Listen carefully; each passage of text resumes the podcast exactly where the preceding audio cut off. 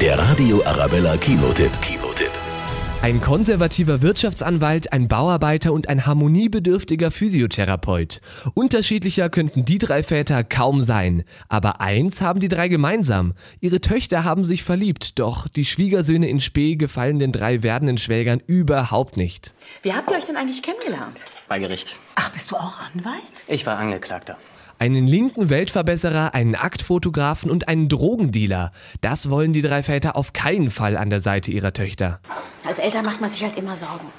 Wisst ihr, was wir machen sollten? Wir sollten diese drei Typen zum Teufel jagen. Scherz.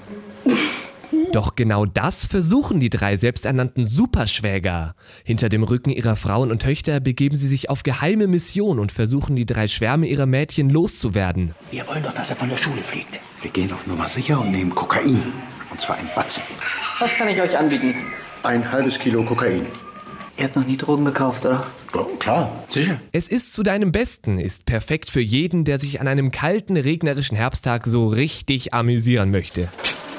Der Radio Arabella Kinotipp. Kinotipp.